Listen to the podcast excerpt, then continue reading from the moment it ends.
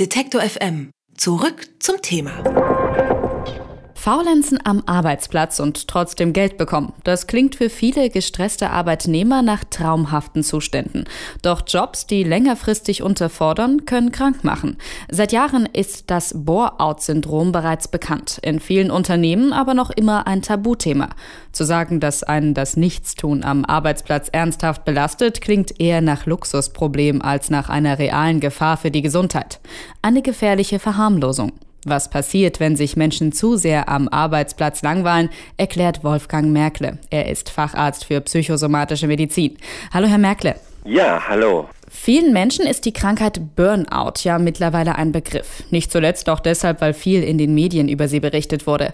Doch weithin unbekannt ist, dass sich das Krankheitsbild von Burnout und Bore-out-Syndrom stark ähnelt. Wie aber diagnostiziert man denn dann das Bore-out-Syndrom, wenn sich beide Krankheiten eigentlich kaum unterscheiden lassen von den Symptomen her? Das Bore-out und das Burnout kann man weniger von den Symptomen her unterscheiden als durch äh, die Ursache, die dazu führt, dass sich jemand in dieser Situation befindet, wo die Umgebung und die Anforderungen der Umgebung einen Stress und Beschwerden machen. Das Bore-out-Syndrom merkt äh, der Betroffene meistens daran, dass er immer mehr nach sinnvollen Tätigkeiten sucht, dass er Beschwerden hat, obwohl er sich eigentlich immer darauf gefreut hat, etwas weniger zu tun zu haben und jetzt plötzlich merkt, dass diese Leere, diese Sinnlosigkeit an der Arbeit ihn immer mehr auslaugt und er, obwohl scheinbar am Tag kaum was getan zu haben, abends erschöpft und desinteressiert, antriebslos und müde nach Hause kommt.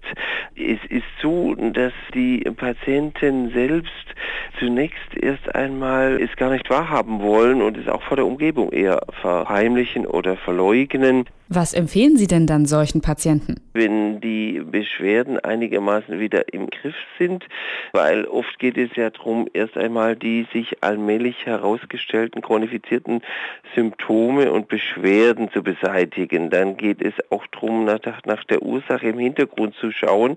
Und da geht es schon darum, die Umstellung an der Quelle zu finden, um diese Hintergründe, die dazu geführt haben, auch ein Stück weit zu erleichtern. Gibt es denn auch bestimmte Therapieformen, die erstmal gegen die Symptome helfen sollen? Beschwerden, die da sein können, Schwindel, Schlafstörungen, Tinnitus, Rückenschmerzen, Kopfschmerzen, das sind alles Dinge, die den Patienten zu uns führen. Da stehen verschiedene Therapiemethoden zur Verfügung. Zum einen das psychoanalytisch-psychotherapeutische Gespräch, um die Hintergründe zu erarbeiten, dann aber auch konzentrative Bewegungstherapie Physiotherapie, Kunsttherapie, Entspannungsverfahren, Psychoedukation und so weiter, um den Patienten wieder in Beziehung zu bringen, diese innere Lehre, die innere Aufgabe zu revidieren. Jetzt sagten Sie vorhin, dass Patienten, bei denen Bore-out dann diagnostiziert wurde, dass die sich sehr ausgelaugt fühlen und im Endeffekt diese Symptome denen ähneln, die auch Burnout-Patienten haben. Heißt das, dass beide mit ähnlichen Therapieformen therapiert werden?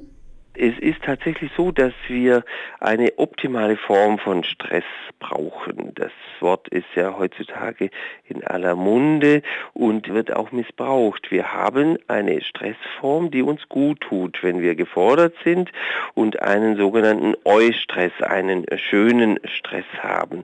Wenn wir zu viel Stress haben und 16 Stunden am Tag nur noch im Hamsterrad laufen, dann führt das genauso zu diesen psychosomatischen psychosomatischen Störungen wie der Unterforderungsstress, wenn also jemand keinen Sinn mehr in seiner Arbeit hat, nicht mehr gefordert ist, wenn er nicht mehr angeregt ist durch die Aufgaben und auch das Gefühl hat, nichts mehr bewegen zu können.